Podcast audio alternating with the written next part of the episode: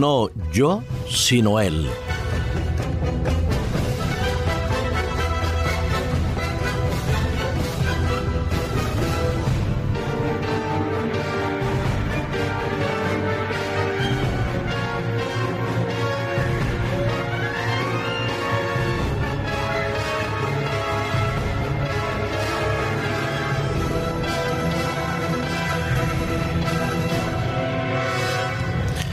Todo ser humano experimenta diferentes necesidades a lo largo de su vida. Desde que nace hasta el día que fallece, como mínimo eh, se consideran básicas una serie de esas necesidades que son fundamentales para la existencia y para la realización personal. Mm, el psicólogo y fisiólogo Maslow, en aquella famosa pirámide, definía como cinco las necesidades básicas del ser humano las necesidades mm, fundamentales, las primarias, después estaban las de seguridad, las sociales, las del ego y la autorrealización. Las necesidades fisiológicas básicas son aquellas que nos permiten mantener en buen funcionamiento nuestro organismo en una estabilidad interna y de equilibrio orgánico. Respirar, dormir, comer, eh, liberar nuestros desechos, mantener relaciones eh, sexuales, que las consideraba como algo básico. Después estaba las de seguridad, aquellas que surgen de la necesidad de que la persona se sienta segura y protegida.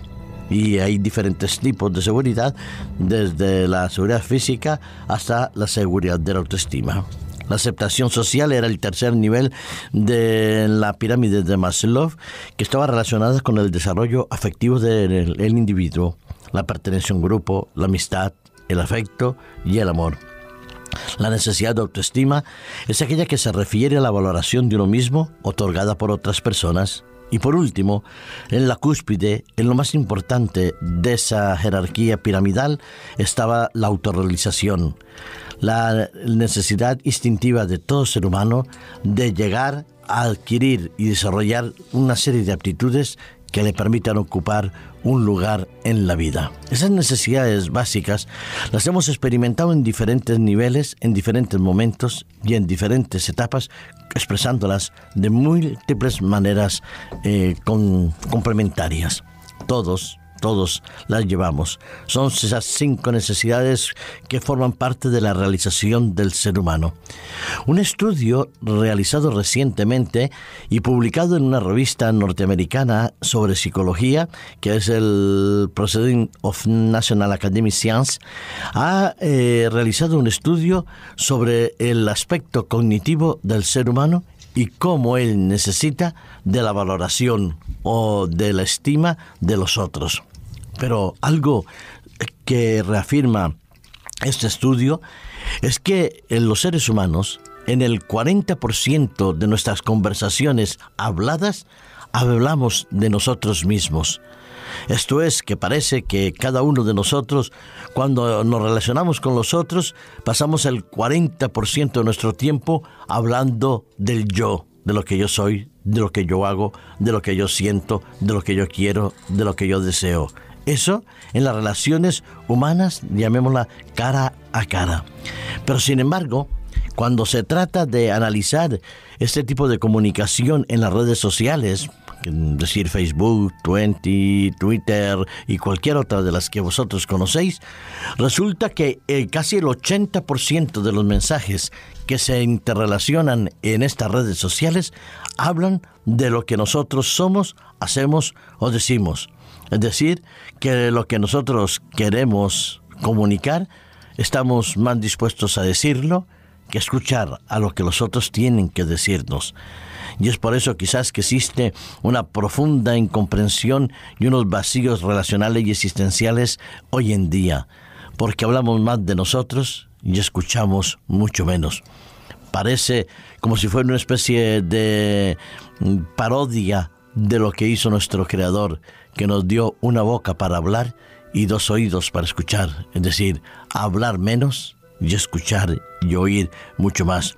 No se trata simplemente en este estudio eh, realizado por Tamir y Jackson Mitchell de esta universidad norteamericana, el Centro de Investigación del Comportamiento de la Universidad de Harvard de Massachusetts, que los seres humanos tenemos una tendencia y una predisposición a la egolatría, el egocentrismo y a la necesidad de sentirnos apreciados, valorados y llegando hasta el nivel de la adulación.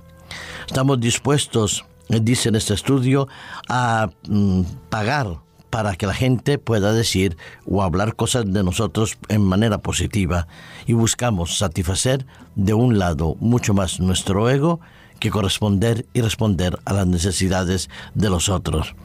Estos estudios se realizaron a través de imágenes funcionales y resonancia magnética y métodos cognitivos. ¿Qué lección podemos entendernos? Mientras que en la pirámide de Maslow, la realización suprema, la máxima mm, cúspide de esta pirámide estaba en la autorrealización y las otras eran las que iban dando soporte a su realización, el ser humano para esa autorrealización se dedica a hablar más del mismo y no a pensar más de los otros. Lo decía el sabio Salomón en el Proverbio 27 y en el versículo 2. Alábate el extraño y no tu propia boca, el ajeno y no los labios tuyos. Sí, el sabio Salomón conocía no el estudio realizado por el equipo de Tamir y Jason Mitchell, pero sí conocía que el ser humano tenía una predisposición y una tendencia a ser ególatra y estar centrado en el mismo. Sin embargo, el cristianismo trata de romper de una manera fehaciente esa tendencia a la egolatría, al orgullo y al egocentrismo, haciéndonos pensar mucho más en los otros, mucho más en lo que la gente necesita que en lo que yo experimento. Por eso nuestro Señor Jesús nos decía que miremos más hacia los otros, diciendo, amaos como yo os he amado, o servir como yo os he servido. Sí, Pablo lo comprendió muy bien. No se trataba de hablar tanto del mismo, sino de hablar constantemente de Cristo. Por eso en una de sus epístolas dice, lo que yo he querido saber entre vosotros y lo que yo he querido predicar y enseñar es sobre todo a Jesucristo y Jesucristo crucificado. Me encanta una declaración del apóstol Pablo cuando dice, yo no soy el que vivo en mí, sino es Cristo que vive en mí. Esto es, no yo, sino Él. De hablar de Cristo, pensar en Cristo, vivir por Cristo y ser canal para transmitir a Cristo a los otros es el ideal de todo cristiano. Es decir, pensar menos en nosotros mismos y mucho más en Dios y en los otros, rompiendo esta cadena de egolatría que hoy en día reina en nuestro mundo. Que pensemos mucho más en Él y no en nosotros.